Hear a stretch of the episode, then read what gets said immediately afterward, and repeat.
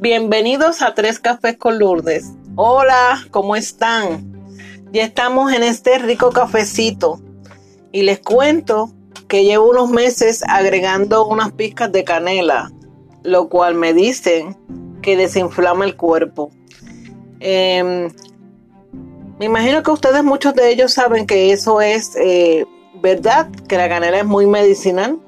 So, veremos a ver cómo me va. Eh, me he sentido bastante mejor. Espero estén pasando un buen día. ¿Es así? Y les cuento que tuve un día en la calle desde tempranito. Eh, y actualmente llegué a la casa. Pero vuelvo a retomar eh, nuevamente salir de la casa porque me toca en la tarde llevar el hijo a la universidad. Eh, ¿Qué les quería decir? Siempre yo estoy invitando a mi hijo a tomar café.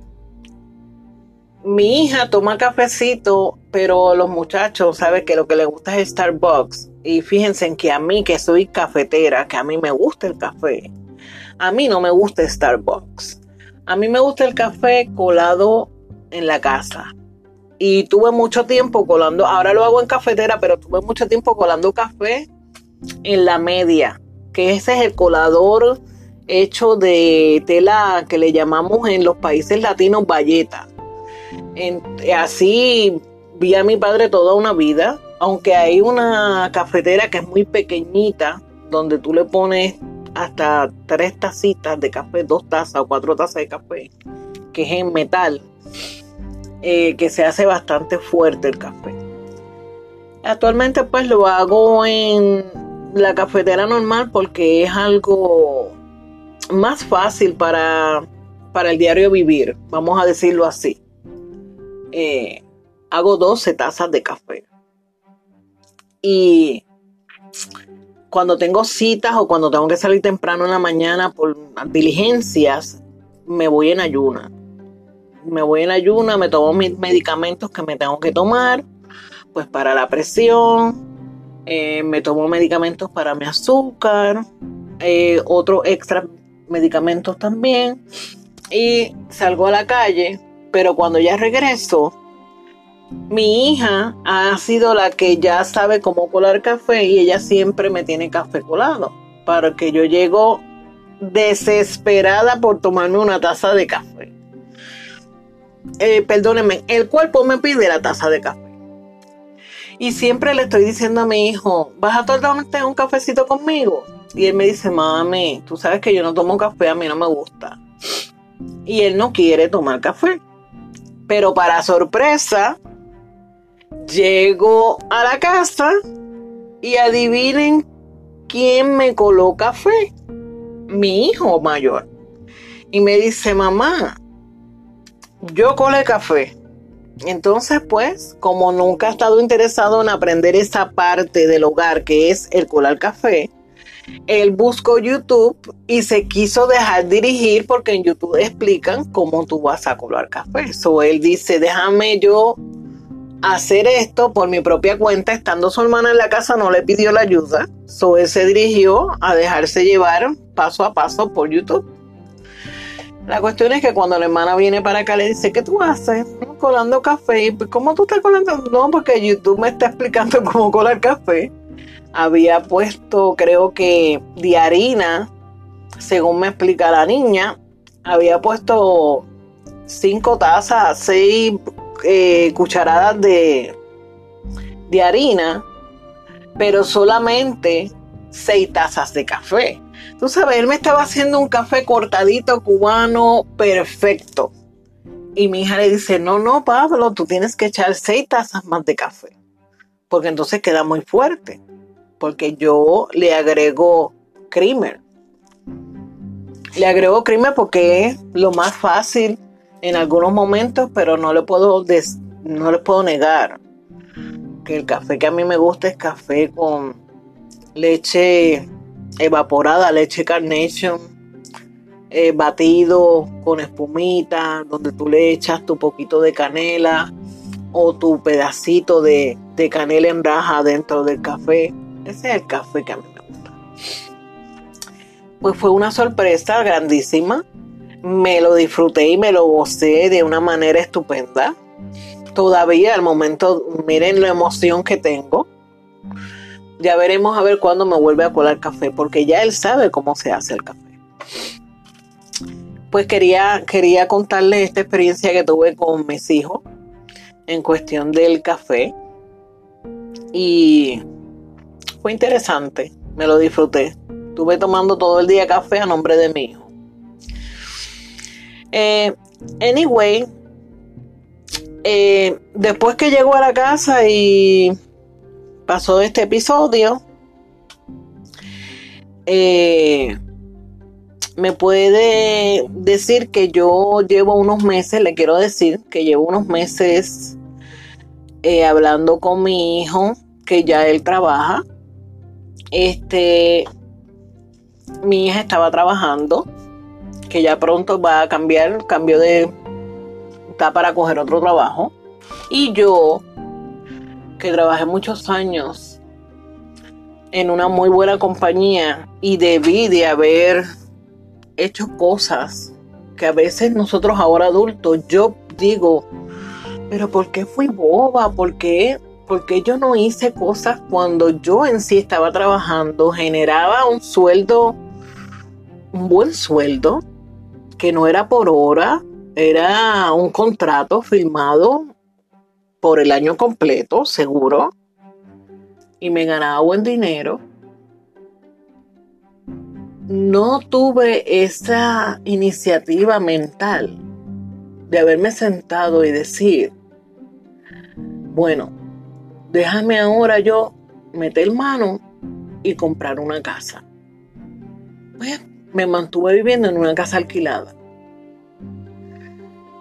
Eh, que después le voy a contar otra historia porque tal vez sí voy a desarrollar este tema de hoy con esa historia. Lo voy a desarrollar. Más adelante lo voy a explicar. Yo sí tuve una casa y eh, tuve que salirme de esa casa.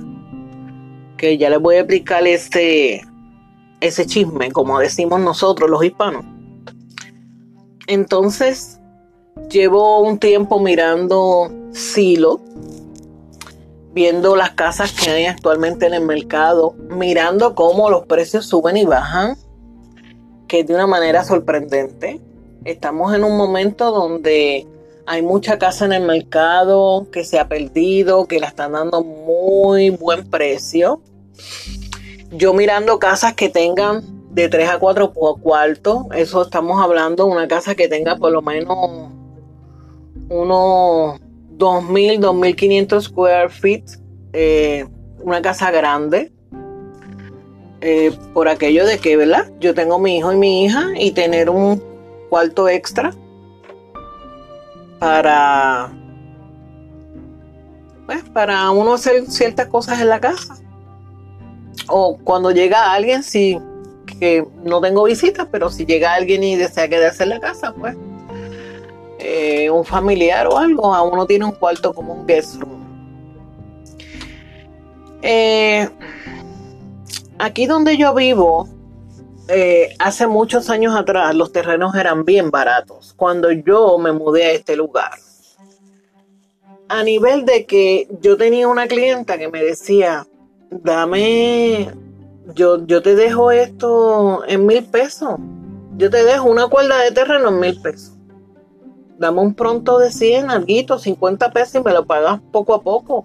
O me lo pagas con el trabajo. Tú me haces, tú continúas con el trabajo y con eso yo no te pago, y, pero abonas a la, a la cuerda de terreno.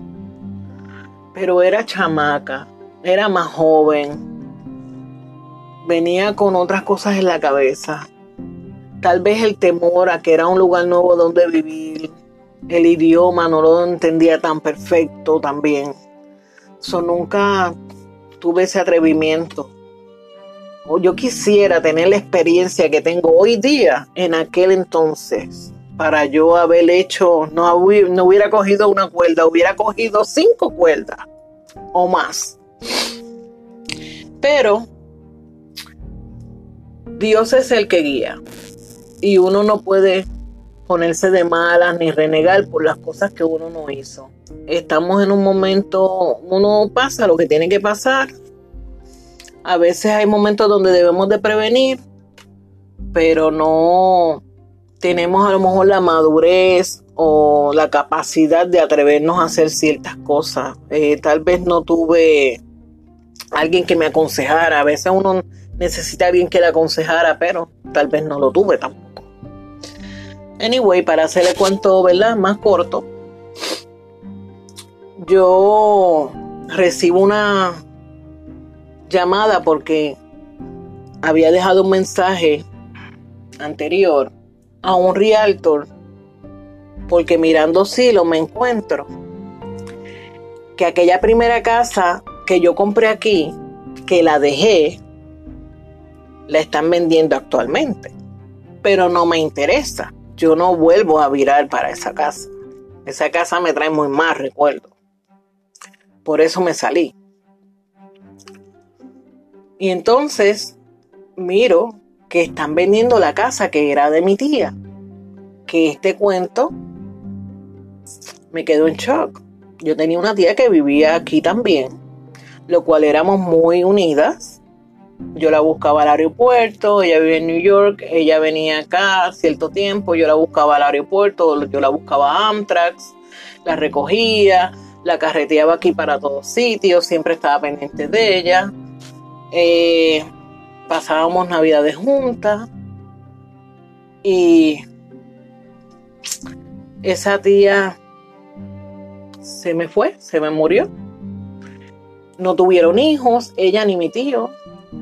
Y esa casa estuvo ahí. Y tal vez yo también, por no tener en la cabeza cierta madurez, yo pude haber hecho algo para haber comprado esa casa. Pero eso no ocurrió. Eso, yo, ¿verdad que dije? como en aquel entonces hasta yo había pedido ayuda para que me ayudaran a enterrarla a ella y nadie me ayudó económicamente, yo no podía. Y de mi familia todo el mundo dijo que no. Yo no pude darle ni un entierro digno, que eso es algo que llevo fuerte en mi corazón, pero New York, la counselor de New York, de los hospitales que ayudan mucho a las familias, pues, me dijo, vamos a decidir esto, lo mejor que se puede hacer para que ese cuerpo tenga sepultura y yo firmé y tomé ciertas decisiones, ya que ella no tuvo un hijo. Entonces ahora, fíjense, en esa casa que a mí me trae tantos buenos recuerdos, esa casa donde yo iba ahí cuando mis hijos eran chiquitos, donde se reunía mi tío de Puerto Rico, venía acá también y se pasaban tan buenas anécdotas. La pusieron en la a venta y yo la veo que está en venta. Y yo miro y digo, mira el precio, esta casa está muy buena venta. Yo conozco esa casa de arriba abajo. So, mando un mensaje a la Realtor y me contestó y recibí ya el mensaje Y estoy en ese momento donde me gustaría que se me diera, ¿verdad? Uno propone y Dios dispone. Esto es cuestión de uno no desesperarse. Porque quiero que esa casa no es de mi deseo comprarla bajo mi nombre. Es mi deseo que mis hijos cada uno tenga una propiedad. Para mí es muy importante tener un techo seguro. Porque la vida te da cantazos y la vida te da vueltas y la vida te hace a veces llegar a momentos. Es que yo tengo tantas cosas para contarles y hablarles, pero voy a ir metódicamente poco a poco. La vida le da cantazos a uno donde uno pone prioridades y actualmente en mi vida mi prioridad es que mis hijos tengan un techo seguro, que no sea rentado. Una casa donde tú te sacrifiques, donde hay que pagar ese techo, aunque yo sé que una casa no es de uno hasta que tú la saldas. Por eso que estoy jugando la loto con mi hijo y, ¿verdad? A ver si nos pegamos. Pero bueno, ya la suerte llegará. Jueguen, por favor. Y una casa no es de uno hasta que tú la saldes, esa casa todavía es del banco. Pero tienes más seguro un techo a tu nombre que estar pagando un techo alquilado para otra persona que se está beneficiando. Pues entonces beneficiate tú, beneficia tu, tu crédito y todo lo que le pongas a esa casa le sube el valor y eso es de beneficio para ti. So, ya mi hijo tiene 23 años, ya 24 pronto, ya tiene su trabajo hace tres años, seguro. Pues entonces vamos a lanzarnos a atrevernos a que eh, tratar de comprar esa vivienda que está en un sitio muy buen sitio, muy seguro. Ya él mismo me lo ha comentado dos veces, mamá, este, este área de, de, de, de esta casa donde está ubicada es muy segura. Segura por porque tiene bastante terreno, porque no tiene flot, no se inunda cuando llueve, no tiene ese problema de que se inunde. Muy buena área. So, en manos de Dios que dirige ese camino para que si se da la oportunidad y está para nosotros, sea una transición fácil. Eso es lo que, ¿verdad? Lo que debería de ser lo correcto. Yo tuve malas experiencias con una casa que compré aquí, hace ya unos años atrás.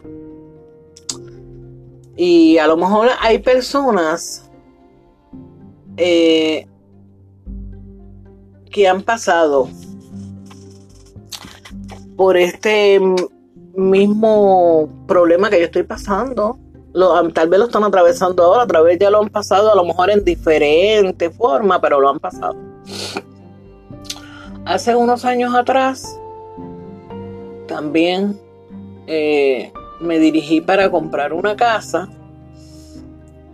Eh, yo no tenía el idioma, no yo no lo conocía el idioma. Y en aquel entonces, mi compañero era el que tenía el idioma. Decidimos comprar esta propiedad. Esta propiedad que estaba en un valor exquisito, a la mitad de lo que se está comprando, tratando de comprar actualmente. Porque en aquel entonces, le estoy hablando más de una década, las viviendas estaban tres cuartos con dos baños, terreno, 140 eh, mil dólares. Eso es buen precio, hoy día muy raro se consigue. Entonces eh, nos dirigimos para comprar esa propiedad pero yo no tengo el idioma, so yo no tengo cómo comunicarme con el realto, con la persona que estaba haciendo la venta, la, la, transición de la, de la venta-compra. Pero tú tienes que confiar en alguien. So, ¿Quién más tú vas a confiar? Tú confías en esa persona con la cual tú tienes una familia y es tu pareja con el que convives diariamente. Perdonen esa propiedad se logró comprar, yo había ganado un dinero de una demanda. Le doy el down payment y los gastos de cierre a la propiedad.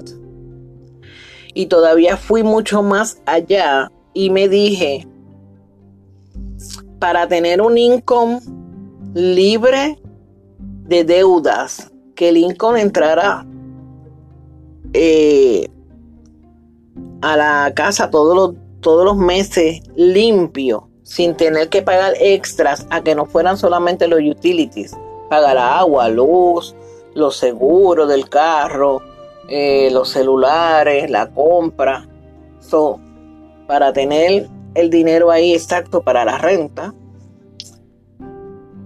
le comento al compañero como tú lo que coges es el seguro social para que entre limpio y no tengas que pagar tarjetas de crédito, yo quiero que me des todas las tarjetas que tú tienes, vamos a cotejar todos los balances y yo voy a saldar todas esas tarjetas de crédito.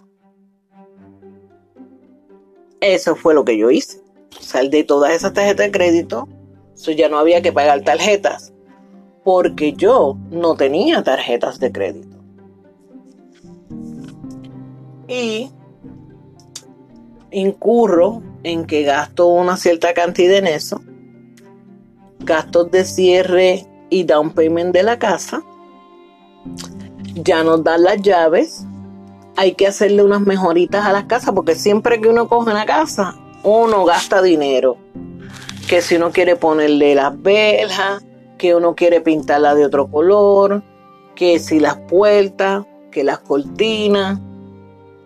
Siempre uno le hace cosas. En ese trajín se gastaron unos chavitos extra. Los garden, bueno, unos chavitos extra. Y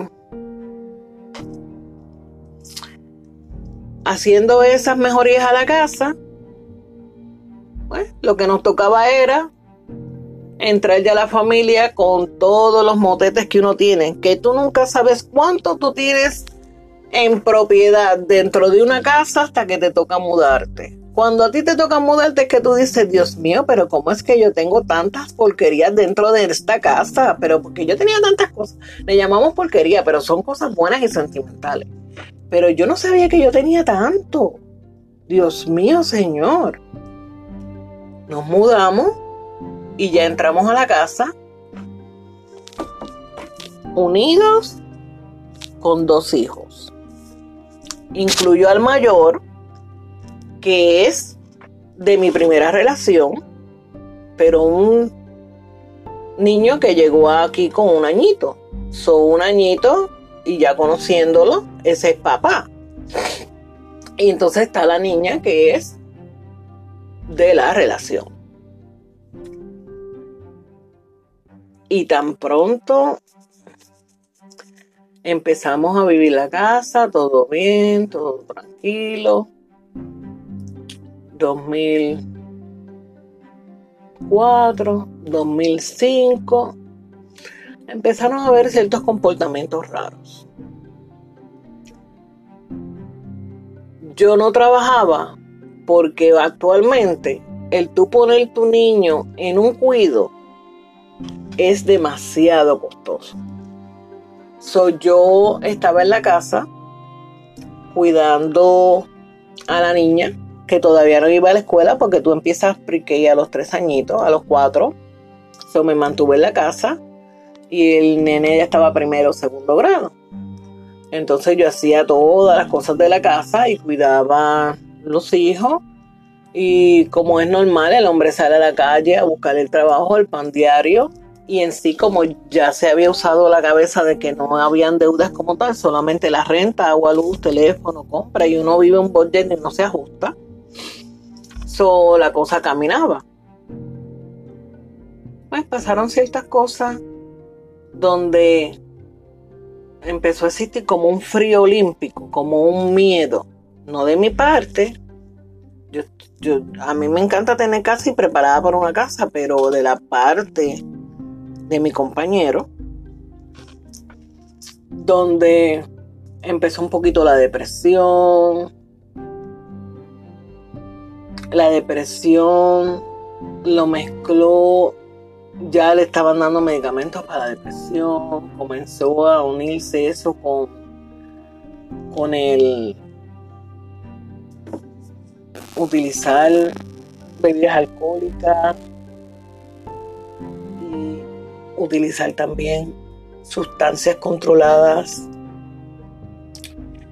Y ya eso se convirtió en una situación, hasta de una situación llegar a un problema y llegar a no entender ni saber qué estoy haciendo dónde estoy y qué estoy haciendo.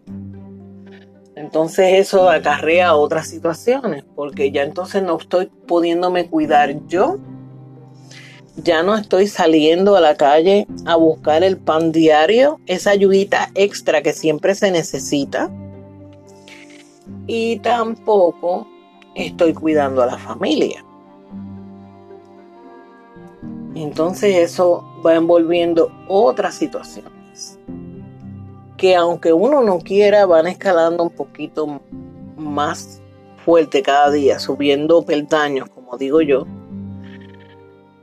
Y uno se mantiene hablando, tratando de resolver, tratando de entender qué pasa, por qué.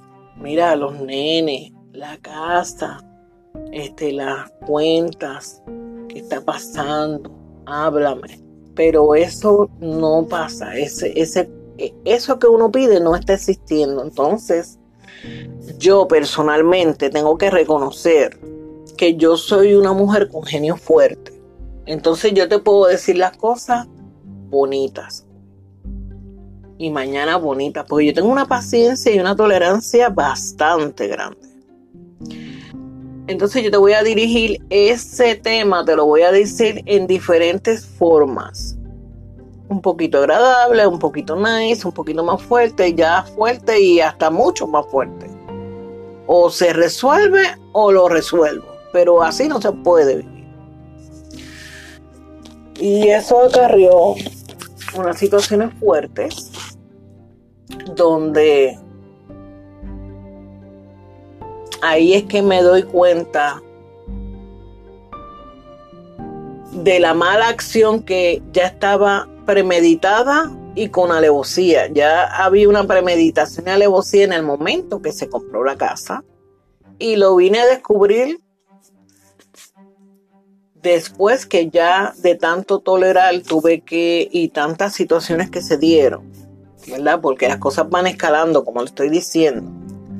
Ya las cosas fueron escalando, donde era el miedo, eh, qué va a pasar mañana, eh, tengo que salir a poner los nenes en la escuela, me estará velando, qué pasa en la calle, eh, no quiero discusiones, a veces 3, 4 de la mañana, cantazos de la ventana, entonces los vecinos tratando de ayudar, la policía llegando, esas cosas van pasando y yo estoy bien segura que yo estoy hablando de esto ahora, por lo que ya yo pasé, y yo estoy bien segura que hay muchas familias actualmente y en todo el mundo, familias hispanas, americanas, rusas, lo que sea, muchas familias están pasando por situaciones como esta.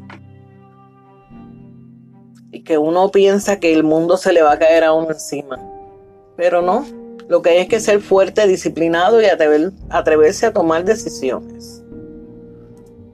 Eh, y tuve que atreverme, consultar. Ya no tenía a mi mamá en vida para contarle a mi mamá el problema. Eh, no le quería llevar esta situación a mi papá. No, no, él no me iba a poder ayudar pero necesitaba un consejo, yo necesitaba hablar con alguien porque ya yo no tenía aquí ni esta tití que actualmente están vendiendo la casa, ya también se me había muerto, so, estaba sola. Y tuve que recurrir a hablar con mi hermano mayor y decirle, hermano, me está pasando esto. Y yo estoy pensando, pero es tanto lo que estoy pasando que uno se aturde y tú necesitas escuchar de otra persona, ¿verdad? Porque entre otras muchas personas hay diferentes maneras de pensar, tal vez te aconsejan diferentes y tú puedes llegar a hacer una conclusión de qué hacer. Económicamente no tenía, yo trabajaba, pero no tenía, ya yo estaba trabajando, pero no me ganaba lo suficiente para decir yo puedo acarrear con la responsabilidad de rentar una casa y pagar una renta, porque la renta, por menos que sea, son mil pesos. Entonces este hermano mío mayor me dijo, yo lamento lo que está pasando, pero es la decisión correcta que debes de hacer. Bueno, ya habían pasado tantas cosas en esa casa que yo le había cogido como mala voluntad. Y él eh, me dijo, yo te voy a dar un dinero, alquila un tron, mételo en reversa, busca una casa, una urbanización cerrada donde no puede entrar a molestarlo y múdate, salte de esa casa. Que hoy día, con la madurez que tengo a mis 53, que ya yo conozco tantas reglas que hay aquí para el hogar, para las casas y mucho más en cuestión del matrimonio. Que yo creo que es aquí y en Puerto Rico y en Japón, en China, en Estados, en otros estados, esta rule existe. Pero yo tal vez cometí el error que fue salirme de la casa. No, pero es que esa, casa no era mía ni de él. Esa casa eran de los niños, de, de, la, de, la, de, de los dos hijos del matrimonio que habían dentro del matrimonio. Aunque el mayor no era de él, pero era chiquito y cuando decidimos unirnos ahí, ya estábamos casados. Esa casa también le pertenece a él. Y entonces, eh, la hija del matrimonio. Yo debí de haber luchado quedarme en la casa. Porque por tener dos hijos chiquitos, me hubiese tocado quedarme a vivir en esa casa. Al punto que les quiero llegar ahora es que les voy a explicar por qué me doy cuenta que cuando se compró la casa, que yo di down payment, gasto de cierre, pensando en que la casa se iba a comprar entre los dos matrimonios, me doy cuenta que se compró la casa y a mí no me incluyeron en la compra de la casa, solamente a él. Porque cuando bajo una discusión que existió, me dijo, no, si la que se tiene que ir de aquí eres tú con tus hijos, porque esta es mi casa. Entonces fue que me dio por averiguar por qué ese, ese comentario tan tajante y fuerte de que tú eres la que te tienes que ir porque esta es mi casa, vete con tus hijos porque esta es mi casa. Y yo dije, pero tu casa, pero si yo también la compré. Entonces que me doy a la tarea de buscar los papeles, las escrituras, y ponerme a mirar qué fue lo que, lo que hay aquí. Déjame leer, porque yo me confié demasiado. Y esto lo estoy explicando porque yo sé que habemos muchas mujeres y también hombres que nos puede estar pasando esto. O tú estar pendiente el día que tú vayas a comprar una casa, esto no te pase. Y me puedes creer que cuando me pongo a mirar y voy directamente al título de propiedad que te dan de la casa, el nombre mío no existía. So, esa casa yo no estaba incluida en la compra de la casa, solamente él era el que había comprado la casa. Yo había puesto el dinero y él había comprado la casa. Entonces, me estás diciendo que me tengo que salir.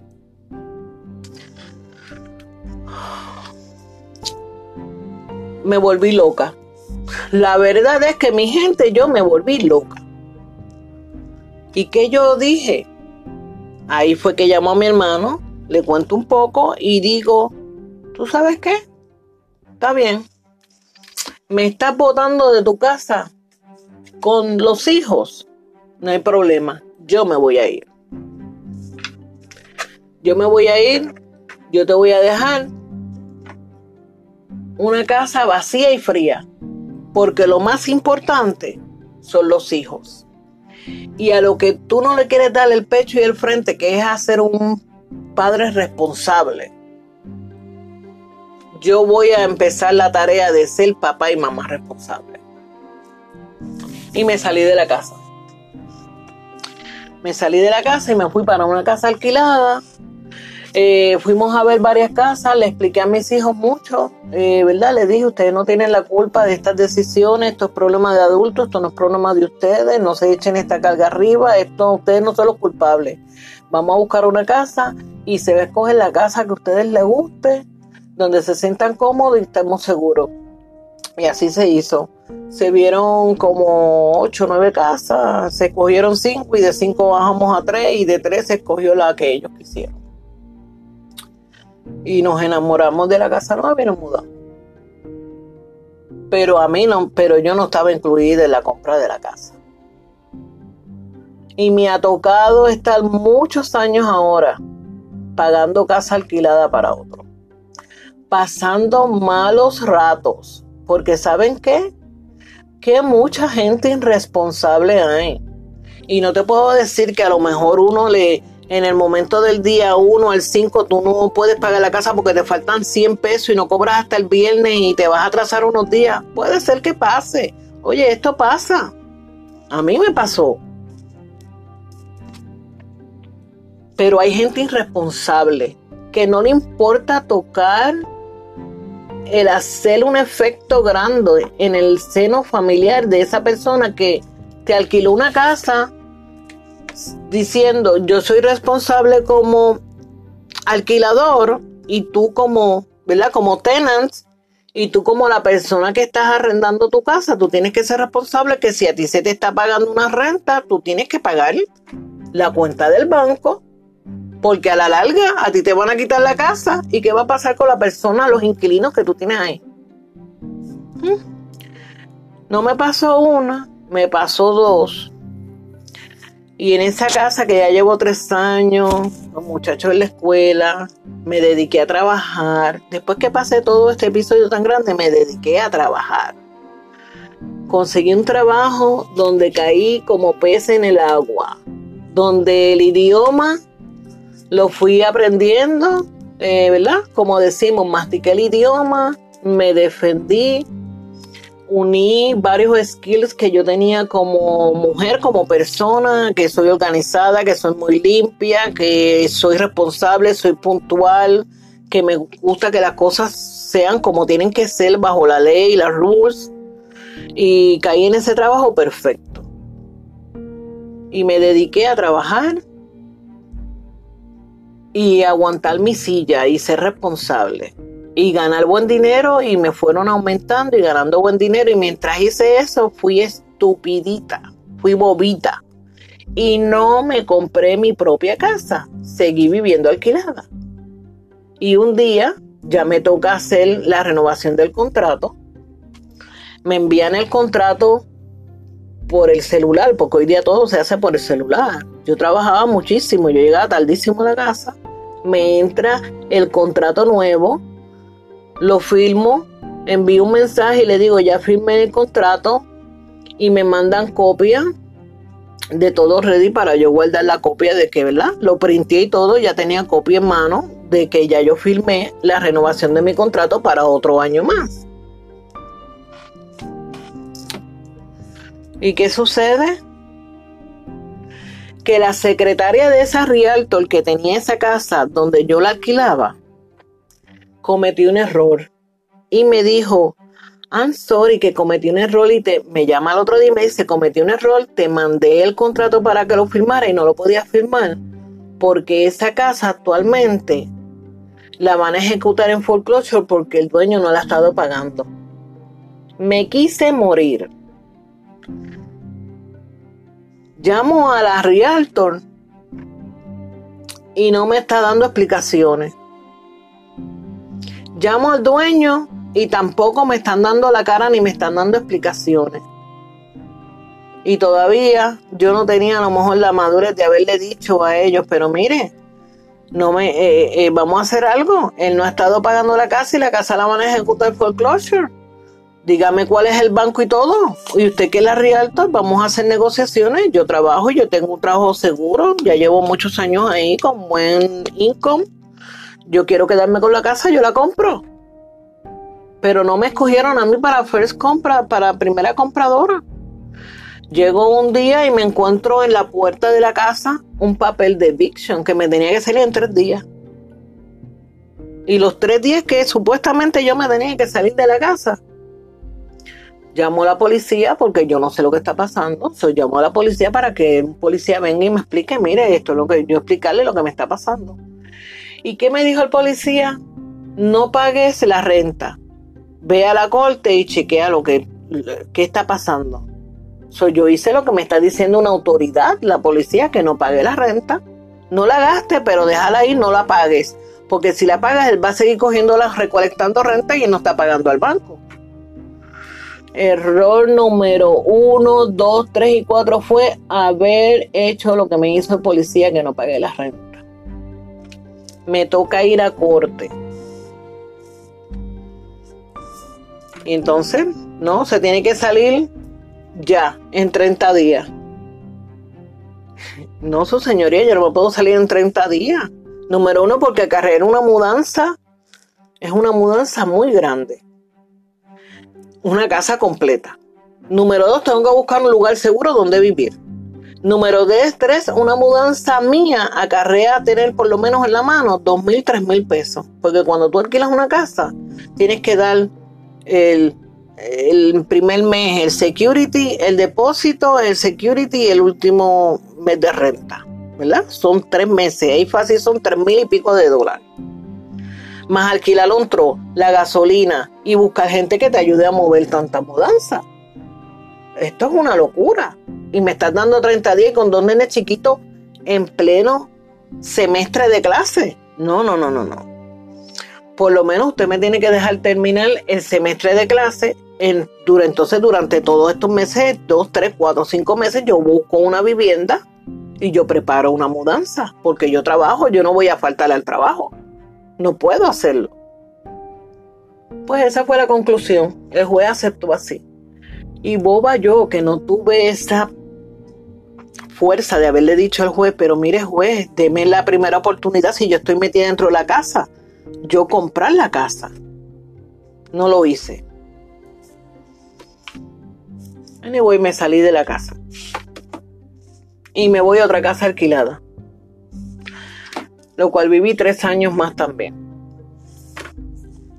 Y un día me dicen, la casa ya está para la venta, tienes que mudarte ya hay compradores y van a empezar a mirar la casa.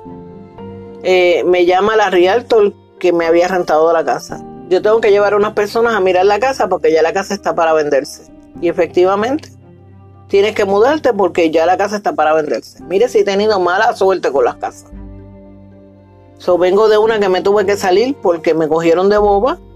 Y entonces otras dos porque las personas que son dueños de propiedades y alquilan no les importa el inquilino. Y de ahí también me tenía que salir corriendo para buscar otra casa. Y busco a la primera realtor que me alquiló la casa de donde me sacaron por el eviction. Y me dice, sí, María, yo tengo otra casa. So, voy a ver la casa y alquilo esa casa.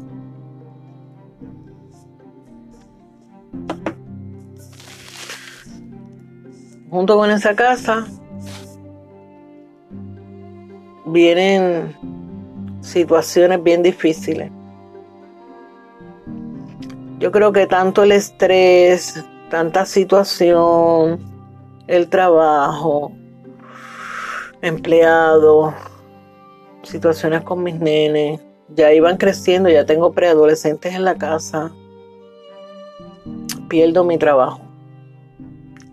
Y eso para mí fue un cantazo bien grande, porque mi trabajo de muchos años, mi estabilidad económica, emocional, porque eh, la verdad es la verdad. El que no trabaja y no entra un income a la casa y no entra dinero diario, que tú trabajas sabiendo que tú tienes un cheque que te va a llegar a ti tal fecha, eso es seguridad, seguridad mental, paz, tranquilidad, porque tú tienes para pagar tus biles. Bueno, eso le pasa a todos los que somos responsables, porque la persona que no es irresponsable, que es irresponsable, no le importa si trabaja o no trabaja, si tiene dinero o no dinero. Pero yo que soy responsable, eso es una estabilidad bien grande para mí. Este tema tiene mucho más. Este es un tema bien largo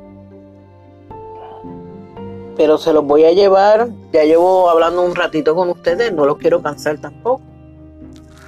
Pero este tema llegó a que en esa otra casa que me mudo ahí alquilada,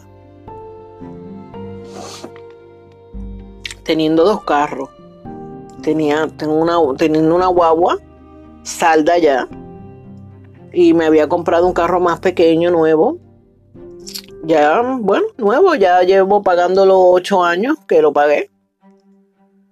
Eh, pero ¿qué pasó? Eh, al perder el trabajo, bien duro tú pagar un carro. Un carro que paga dinero. Hoy día un carro te paga 500 dólares.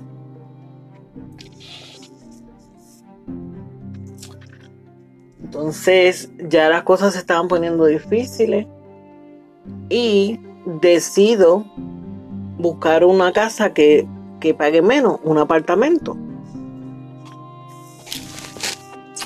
Y buscando ese apartamento, eh, damos con unos apartamentos que yo siempre había mirado desde hacía muchos años atrás, desde el principio cuando yo llegué. Eh, voy con mi hijo y mi hija para ver los apartamentos, hay que hacer una solicitud, hay que dar 250 dólares de depósito para la solicitud empezar a caminar. Una solicitud que no es refundable, eso tú das 250 dólares y si te cogen, no los perdiste y si no te cogen, perdiste los 250 dólares. Y yo no estaba en momento, ni mi familia, en perder ni un chavito prieto. Así estábamos. Y lo importante es que la persona que es pobre lo sabe ser todo. Cuando uno vive a budget, cuando uno le tiene el valor al dinero, cuando uno sabe que tú puedes estar hoy arriba y mañana puedes caer, uno es capaz de aguantar muchas cosas. Y yo lo que pedía era no renegar, no maldecir, no ponerme en coraje, porque yo decía, bombardeame este cantazo, que yo voy a ver cómo yo lo bombardeo para atrás. Dios, tú sabes, tú me das una situación y una experiencia de vida, y yo voy a ver cómo voy a salir de esta experiencia de vida. Yo lo voy a dejar hasta aquí, porque en este tema donde nos quedamos, que lo quiero retomar para no estar escaloneando diferentes temas. Este tema llegó aunque estuve esperando, yo y mi hijo llevamos todos los papeles necesarios firmados por los dos, porque ya él estaba en mayoría de edad, para retomar un apartamento para podernos mudar. Ya yo había hablado con la realtor de esta casa, que la conozco de años, y le expliqué Perdí el trabajo, no te puedo explicar ni qué ha pasado. Y yo no tengo cómo poder seguir pagando la casa. Yo puedo pagar la casa este mes y tendré que vivir el próximo mes la fianza que te había dado y me voy a mudar. Entonces hice correctamente la transmisión de todo, de que me mudo aquí ya entregándome el apartamento. Y la persona que maneja donde los apartamentos, me dijo que la llamaba casi diario. María, todo está ready para que yo entregarte las llaves para octubre 31, el día de Halloween. Y yo dispuse y preparé todo para yo. Hice una carta y le entregué la casa a la Rialto rompiendo el contrato que había hecho con esa casa de un año, lo rompí a los tres meses para entregar esa casa porque no la podía pagar. Ella habló con los dueños y aceptaron, ¿verdad? Romper un contrato que yo pude haber perdido mucho más. E irme a vivir a los apartamentos. So, domingo 30 Dejó un trozo alineado frente a la casa con todo adentro, carros preparados, todo ready ya para salirnos y mudarnos. Y cuando llego a los apartamentos con un tro y dos carros full llenos y mis dos hijos me dicen que no habían aprobado la mudanza, no habían aprobado el la, aplicación porque no tenía suficiente income. ¿Usted sabe lo que es? Que no tenía suficiente income.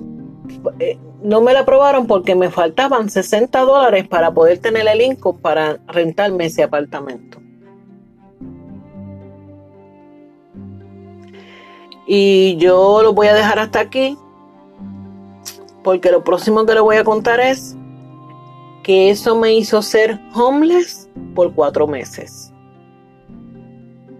Así que mi gente, hay que mirar siempre en casa de concreta con vista al mar y tener una sonrisa. De las experiencias se aprende y uno crece como ser humano. Por eso es tan importante tú tener tu casa y pagar tu renta. tener ese techo seguro para ti y tu familia. Así que los dejo, bendiciones. Hasta luego nuevamente en Tres Cafés con Lourdes. Chao.